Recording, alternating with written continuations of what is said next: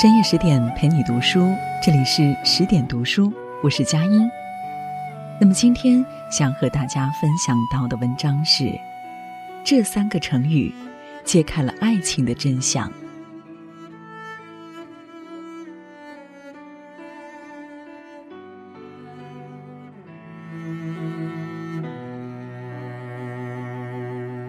清朝元好问曾写下千古名句。问世间情是何物？只叫生死相许。爱情是什么呢？千百年来，无数痴男怨女为他欣喜若狂，也因他黯然伤神。在秦观的《鹊桥仙》里，爱情是金风玉露一相逢，便胜却人间无数，说不清道不明的缘分。在汤显祖的《牡丹亭》里，爱情是不知从何而起，却一往情深，躲不过也放不下的执念。其实，无论多么波澜壮阔的爱情，最终也要归于风平浪静。爱情的真相是如何把平凡的日子过成诗，把琐碎的生活熬成蜜，善经营，方长久。魏晋南北朝，人们的思想较为开放，行为放荡不羁，名人雅士留下不少风流佳话。而这一时期最有名的人物，当属竹林七贤，其中年龄最小的叫王戎，出身于著名的琅琊王氏，族中人才辈出，大多出将入相。他以自小聪颖，曾官至司徒，封安丰县侯，喜欢游山玩水，纵情人间，以精辟的品评与实践著称。出身名门又富甲京城，他却没有阮籍的济世之志，亦不似嵇康的超然脱俗。他深知乱世之中锋芒太露。稍有不慎，便容易落得家破人亡。所以为求自保，他并不纵情享乐、附庸风雅，反而世俗心极盛，又视财如命，过着烟火气十足的日子。他把李子卖给邻居，怕人家留下种子，特意把果核戳破。自家侄儿结婚，他只送件单衣当礼物，事后还要追着讨回。世人皆不耻他的吝啬，夫人王氏却对此毫不介意。每逢王戎得了钱财，他便与他围坐在烛台下，津津有味的数钱数到天亮。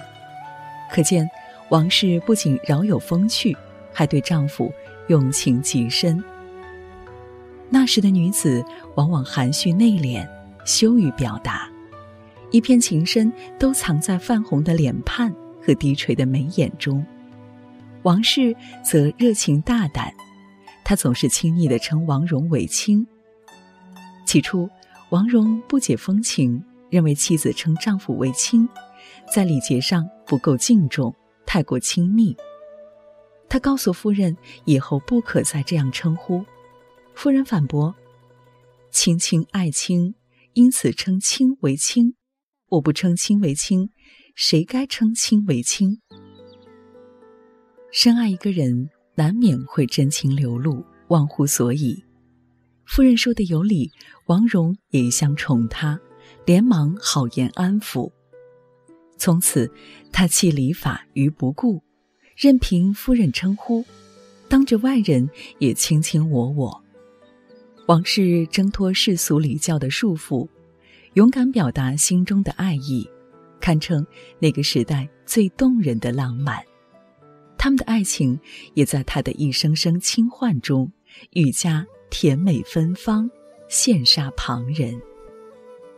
也许正因亲密至此，王戎才对他坦诚大方，所得钱财悉数给他过目。他也知晓王戎吝啬背后的苦衷。不求花前月下吟诗作对的雅致，陪他赏繁桃俗礼，品柴米油盐。爱情如人饮水，模样自有千万种，但是有情话滋养的爱情，一定能历久弥新，别有一番浪漫。宫崎骏说：“这世上最幸福的，就是你说的话有人听，你表达的心思有人懂，你爱一个人就爱了一生。一声亲昵称呼，消融了彼此之间的距离，从此再无你我，只有我们。一句甜言蜜语，温暖了对方心中的孤寂，往后无需自渡，共度余生。”学会说出爱与不爱，表达真切情意，彼此亲密无间，感情会更加绵长浓厚。清代词人纳兰性德回忆妻子时写道：“杯酒莫惊春水重，赌书消得泼茶香。当时只道是寻常。”这番赌书泼茶的情趣。说的正是青涩和鸣、志趣相投的李清照与赵明诚夫妇。许是上天怜惜李清照的才情俱佳，让她在父母之命、媒妁之言的封建婚姻制度下，遇到了与自己情投意合的夫君赵明诚。赵明诚是当朝丞相之子，虽出身富贵。却全无一般纨绔子弟的恶习，瞧不上吃喝玩乐，着迷于收藏金石字画。一个是爱好古文奇字的雅士，一个乃擅长赋诗作词的才女，频率相同的他们，命运自然紧紧相连。新婚不久时，赵明诚还是在校的学生。每隔半个月才能回家一次。李清照便在闺中帮他整理、考证、鉴别金石，待他归来一同鉴赏字画、把玩器物。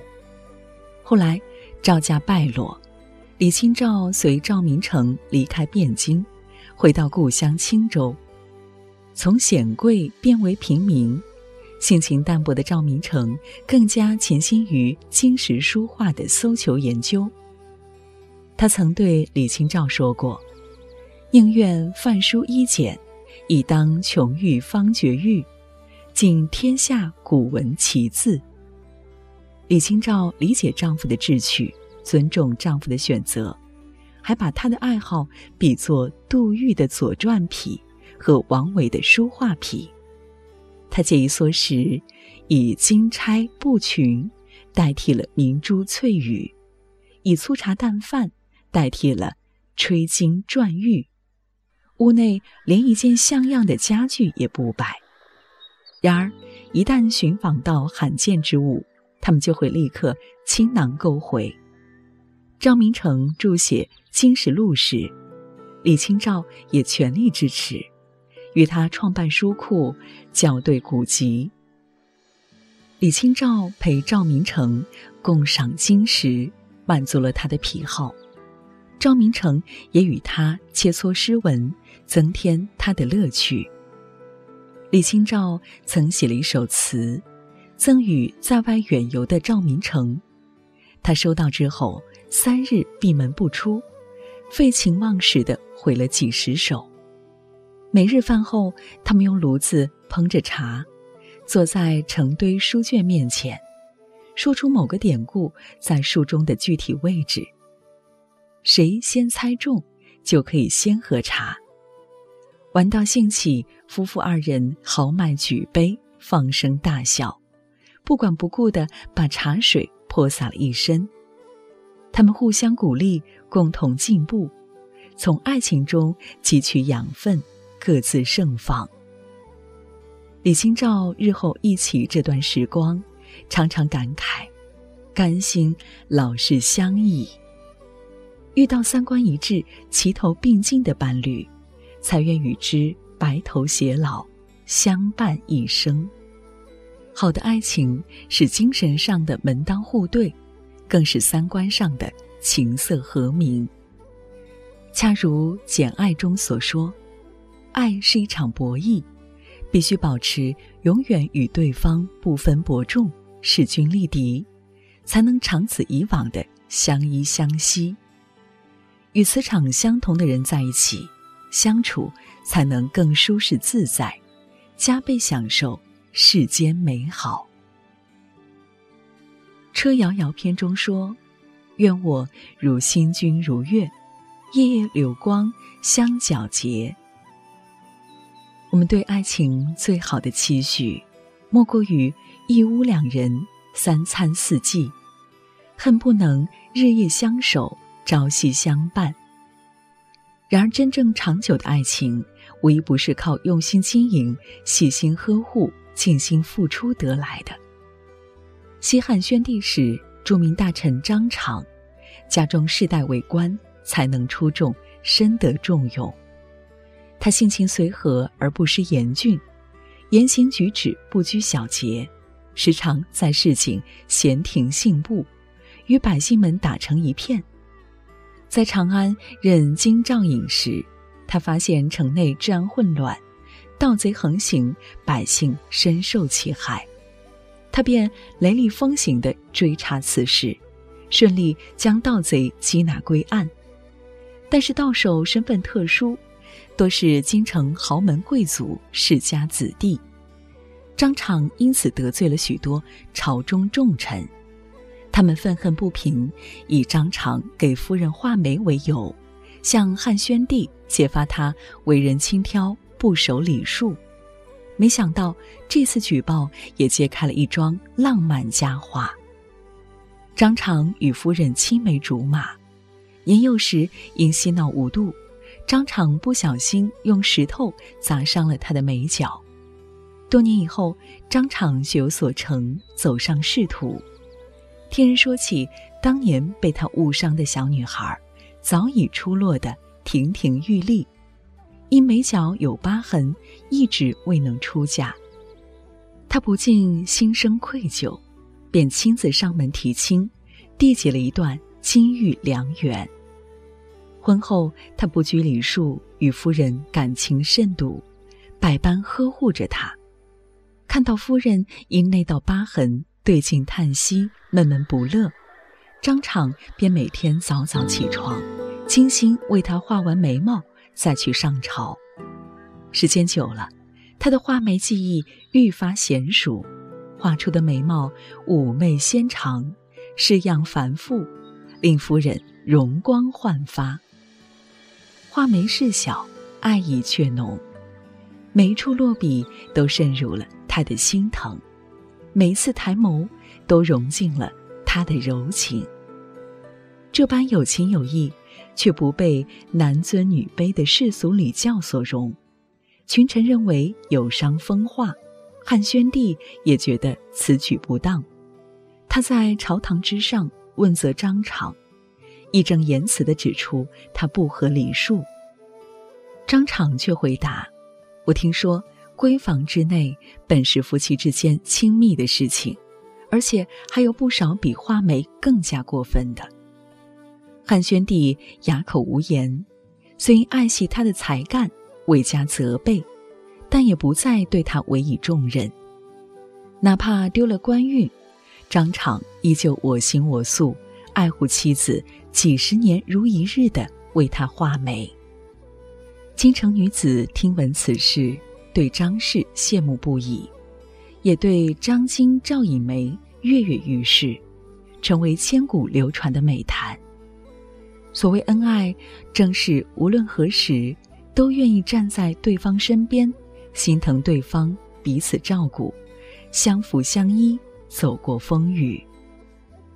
电影《红磨坊》中有句台词：“普天之下最美妙的事，莫过于爱人以及被爱，彼此相对的付出。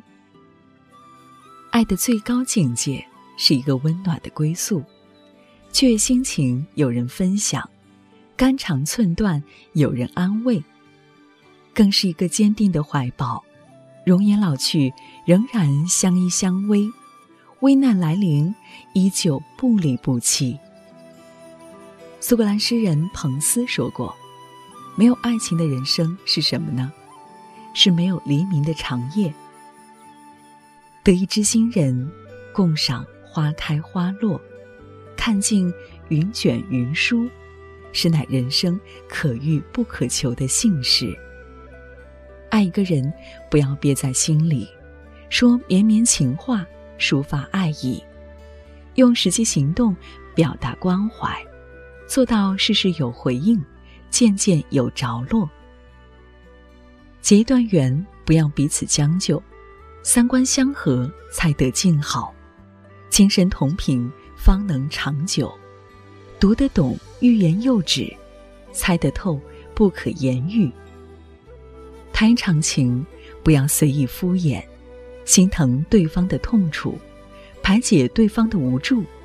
爱情到最后是深厚恩义，放心托付。人生虽短，爱却漫长。愿你我都能找到风雨中执手，平淡里偕老的有情人，把片刻缠绵变成天长地久。好了，更多美文，请你继续关注十点读书，也欢迎把我们推荐给你的朋友和家人，一起在阅读里成为更好的自己。晚安，亲爱的。